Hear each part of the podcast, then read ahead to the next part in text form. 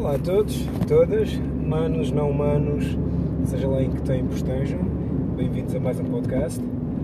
Estou a terminar a fermentação de dois podcasts que serão mais extensos, mas entretanto, para, para me educar e disciplinar a ser mais consistente e frequente com os podcasts, estou agora a fazer este, que é sobre um assunto que estava a pensar e que está alinhado com podcast que fiz há umas semanas atrás sobre aquele documentário que causou muito burburinho, burburinho uh, sobre redes sociais, que é. Como é que chama? Ah, já sei, Social Dilemma. Uh, documentário que eu não concordo nada. Uh, sensibiliza para uma questão, sim, concordo.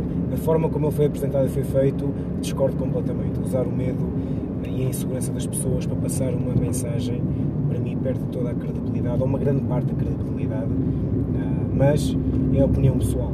O assunto, o tema sobre a privacidade e, e o que as redes sociais podem fazer, sim, acho que esse tema é muito importante ah, e foi bom terem sensibilizado para isso. O que eu venho falar agora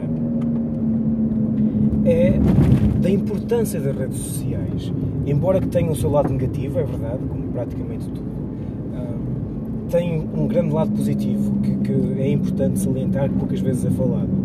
Imagino o que é que seriam de grandes movimentos que estão a crescer cada vez mais e ainda bem, como uh, pela equidade de direito de género, como sensibilização do que está a acontecer pelo mundo inteiro uh, a pessoas que não são caucasianas, seja lá qual for uh, a cor da pele, o que está a acontecer às mulheres de forma sistémica que é horrível mesmo. O que está a acontecer com muitas crianças, o que está a acontecer com os animais na agropecuária, o que está a acontecer com o clima por várias partes do mundo. O que é que seria hum, destes movimentos que defendem e, e que foram criados por causa disto, se não fossem as redes sociais? O que é que seria, e, para ser mais concreto, mais incisivo e se calhar com algo que toda a gente está mais relacionado, o que é que seria da luta pela equidade feminina em relação à masculina se o único meio de passar informação seria a televisão e nós sabemos, ou pelo menos temos alguma ideia, do quão filtrado é o conteúdo na televisão. E é feito por terceiros e nós não sabemos entre estes terceiros. Há canais e programas de notícias que podem ser de confiança, penso eu, gosto de acreditar que sim, embora eu não veja televisão. No entanto, há sempre algum filtro, há sempre alguma censura.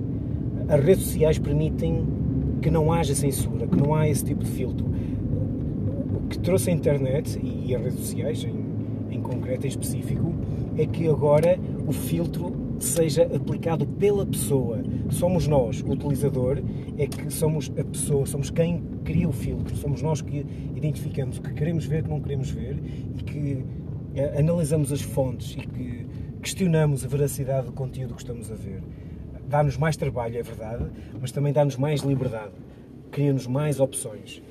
Uh, isso trouxe, trouxe um, um, grande desafio para nós, porque foi algo que veio muito depressa, mas ao mesmo tempo foi muito, muito bom. Na minha opinião, a internet permitiu uh, a expansão e a compreensão de coisas que provavelmente o, ser humano comum nunca iria ter uh, exposição ou sequer ter oportunidade de ver as coisas de forma diferente por exemplo, hum, um contexto, um conceito mais, mais específico.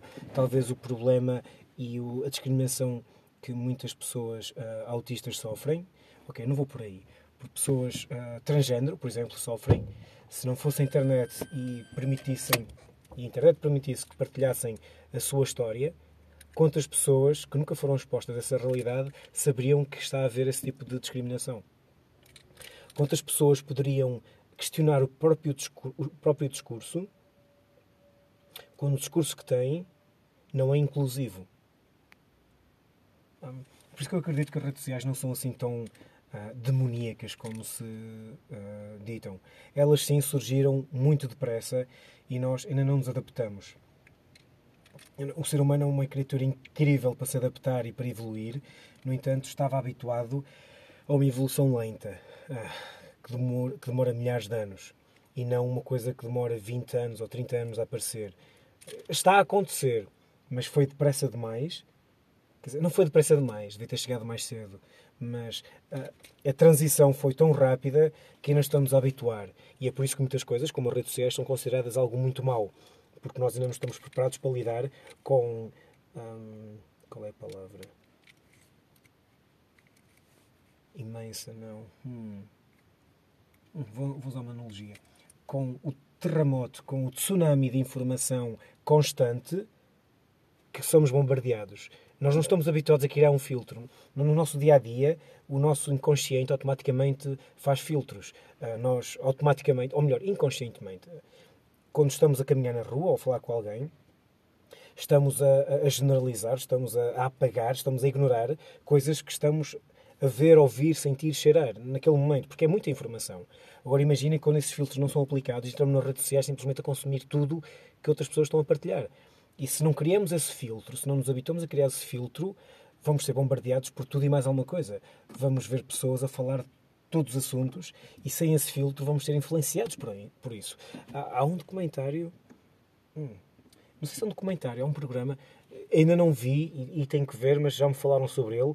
Onde acompanham uma pessoa que simplesmente clica num vídeo, se calhar foi no Social Dilemma, já não me lembro, não me recordo, um, sobre um caso político e o algoritmo do YouTube começa a sugerir mais vídeos do tema e quando damos conta vemos a evolução daquela pessoa que simplesmente estava a ver um vídeo até se tornar um, não quero representante, mas uma voz presente e muito forte desse partido político, até fazer coisas eh, menos próprias. Eu não sei se estou a exagerar um bocado na história que me contaram, mas isso acontece várias vezes. Vocês estão no YouTube, vocês, nós, estamos no YouTube, vemos um vídeo que gostamos e o algoritmo automaticamente quer nos dar mais daquilo. Então, dá-nos mais daquela informação e vai alimentar e fortalecer a ideia que temos naquela visão. Daí ser tão importante nós, ah, em vez de silenciarmos redes sociais, em vez de cancelarmos as redes sociais e as vozes nas redes sociais, sermos, criarmos em nós uh, o sentido crítico de observação e de, de, Qual é a palavra? Estão-me a faltar palavras.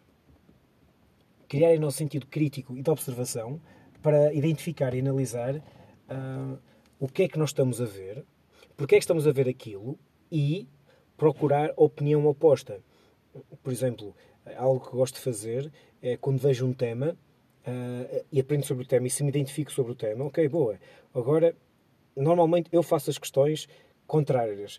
I, i, imaginem, uh, como vegano, faço as questões de será que vale mesmo a pena ser vegano? Será que eu, ao não escolher comer animais, estou a reduzir o impacto na morte de animais? Esse tipo de perguntas que são importantes de fazer e procuro informação. Uh, pessoas que hum, criam vídeos, criam notícias uh, a favor do abate de animais ou a, a falar, a, a, noticiar, não, a informar como o veganismo pode ser mau. É importante termos as duas versões. No entanto, é importante termos um filtro para que possamos um, observar a informação sem ser afetado pela informação, como ver a chuva dentro de casa uh, ao abrigo estamos a observar a chuva aqui, estamos a apreciar a chuva e estamos a, a, verificar como ela cai, como é que está a intensidade do vento. É claro que só andando à chuva é que vamos sentir mesmo a chuva, mas quando andamos à chuva molhamos. E muitas vezes, antes disso acontecer, é preciso observar as notícias, é preciso observar a eh, informação sem nos deixarmos influenciar completamente pela informação, para termos uma análise um, unbiased, é? imparcial é o termo correto, imparcial porque se temos uma análise parcial de uma informação, seja ela moralmente correta ou não, sempre temos uma visão imparcial, estamos-nos a prejudicar a curto e longo prazo. A curto prazo, porque é uma visão imparcial e não estamos a ver as coisas como elas são. Estamos a ver as coisas como gostávamos que elas fossem e, como tal, não podemos exercer mudança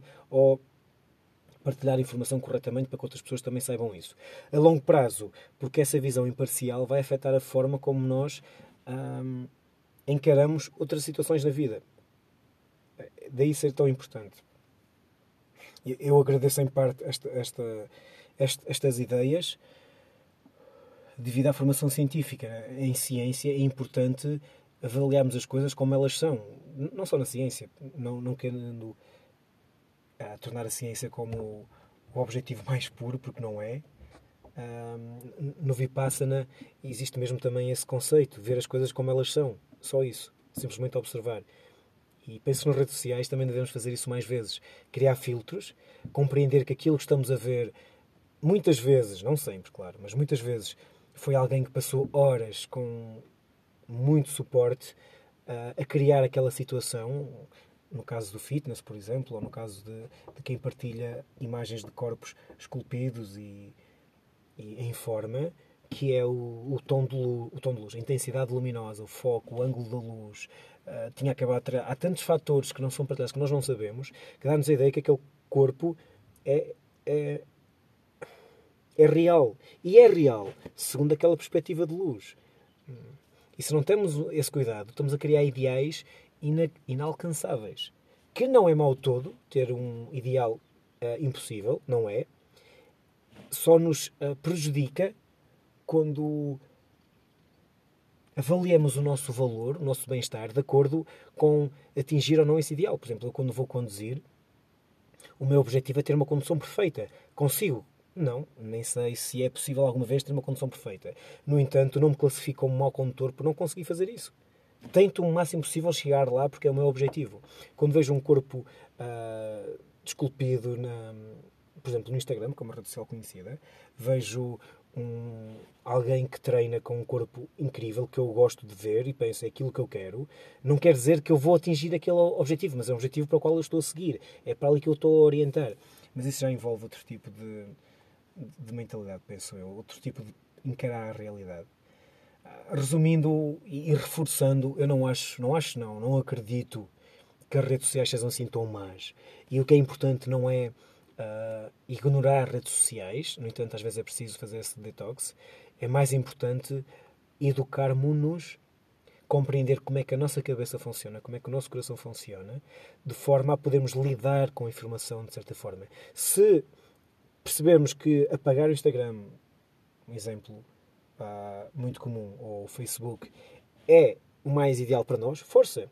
No entanto, se sentimos necessidade de, daquele contacto, daquela interação, de partilhar coisas que acreditamos ou ver coisas que gostamos, então o mais importante, na minha opinião, e isto é mesmo uma questão de opinião, é hum, trabalharmos em nós ao ponto de sermos expostos a várias fontes de informação e saber hum, avaliar aquela informação se eu vejo alguém na internet com um corpo que eu quero atingir, eu não me vou sentir triste, porque sei que aquela pessoa trabalhou anos para atingir aquele corpo. Um, e mesmo que seja com bom efeito de luz. Aquele, não há efeito de luz que tonifique um corpo uh, como eu vejo. E acho que isso é mesmo importante ter, ter atenção.